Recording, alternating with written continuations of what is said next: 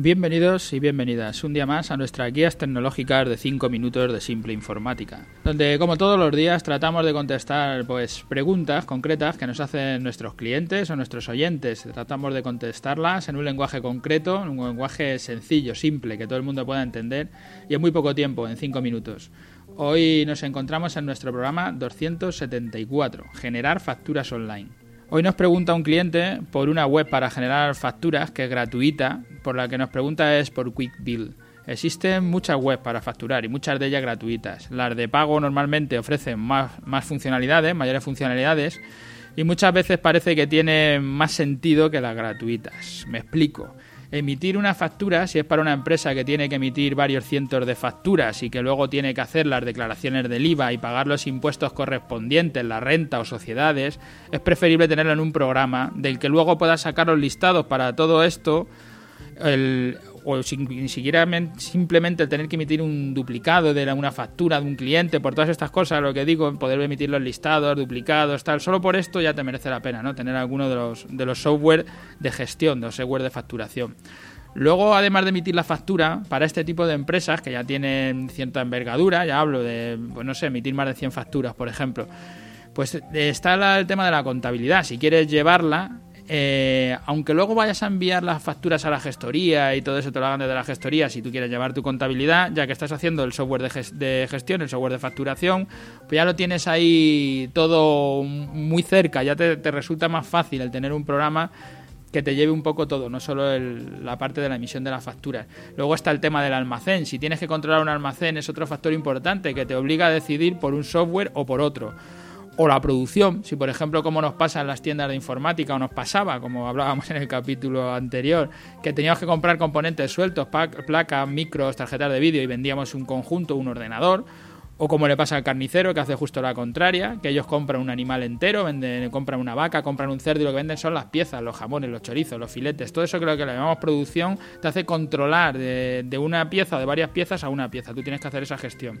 Y por último tienes el problema de la gestión de tu propio negocio. Que te dediques a lo que te dediques será una gestión distinta a la de cualquier empresa. Incluso dedicándote a lo mismo, como dos talleres de coche o dos carniceros que hablábamos, tendrán su forma de gestionar el negocio que será distinta cómo, cómo venden sus servicios, los regalan, cómo son sus productos, a qué tipo de cliente te diriges, aunque seas un carnicero, a qué tipo de cliente te estás dirigiendo. ¿A qué cantidades son las mínimas a las que vendes? ¿Vendes a cliente final? ¿Haces lo que llaman los ingleses B2C o Business to Customer o de empresa a cliente final? ¿O vendes a, de empresa a empresa? ¿Haces B2B, que es lo que están diciendo los ingleses, o Business to Business? Lo que quiero decir es que si solo buscas un software de facturación es porque tienes un negocio muy pequeño. Y a lo mejor, como un cliente que hemos estado visitando esta mañana y que tiene una finca donde la alquilan para bodas y eventos y que emiten al año en torno a 100 facturas, en el mejor de los casos, que siempre son menos, pues no tienen ningún software de emisión de facturas, ni por web, ni en local, ni en ningún sitio. Lo que están haciendo es emitir las facturas en el Microsoft Word. Son 100 facturas, donde nosotros más o menos es donde decimos que está el límite, pues a partir de este número ya creemos que es mejor utilizar un software de facturación. Pero si, si, vas a dar el paso, o sea, tú lo estás haciendo con Microsoft Word, te vale, por debajo de las 100 facturas. Ya digo que no sé las, las facturas que emites, solo me dices que qué me parece el Quick Bill. Ya te digo, si emiten más, yo trataría de ir a un software de facturación. Si emiten menos, yo me podría quedar perfectamente, en lugar de hacerlo a través de Internet, de tener una, una, web donde vas a emitir una factura, que lo único que te está poniendo es una plantilla, esa plantilla la tienes en Word y puedes emitir la factura de la misma manera. O sea, no, no, te, no te aporta ninguna ventaja ese software. Yo no la veo.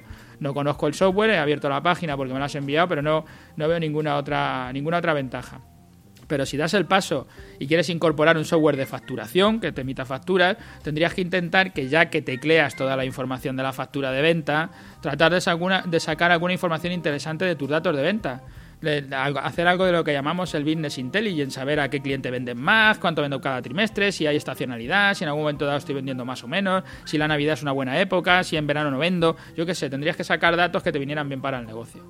O simplemente podrías incorporar, incorporar un CRM a ese software, a, esa, a ese software de facturación para la relación con los clientes, a quién he llamado, a quién no le he llamado, qué clientes tengo posibilidades, a quién voy a ir, a quién no voy a ir. De todo esto hemos hablado en otros capítulos, pues os recomiendo que os echéis un vistazo. Yo la aplicación que me, que me envían no la he usado, la he abierto ahora y veo que es configurable, aunque arranca todo en inglés y tendrías que cambiar los datos que te vienen Es fácil de entender, es muy intuitiva. La única ventaja que veo es que es gratuita. Pero si tienes instalado Word, como, como ya lo tienes instalado, pues supongo que también ya lo habrás pagado, pues ya gratuito. O puedes utilizar un OpenOffice donde tienes también un procesador de texto gratuito.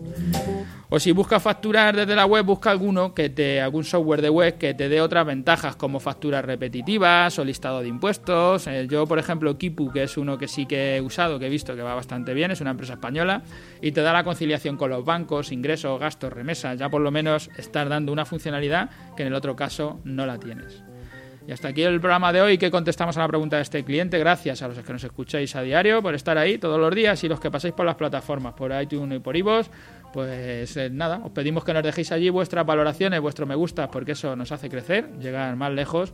Y si queréis cualquier cosa nuestra, tenéis en nuestra página web eh, simpleinformática.es nuestro formulario de contacto. Hasta mañana.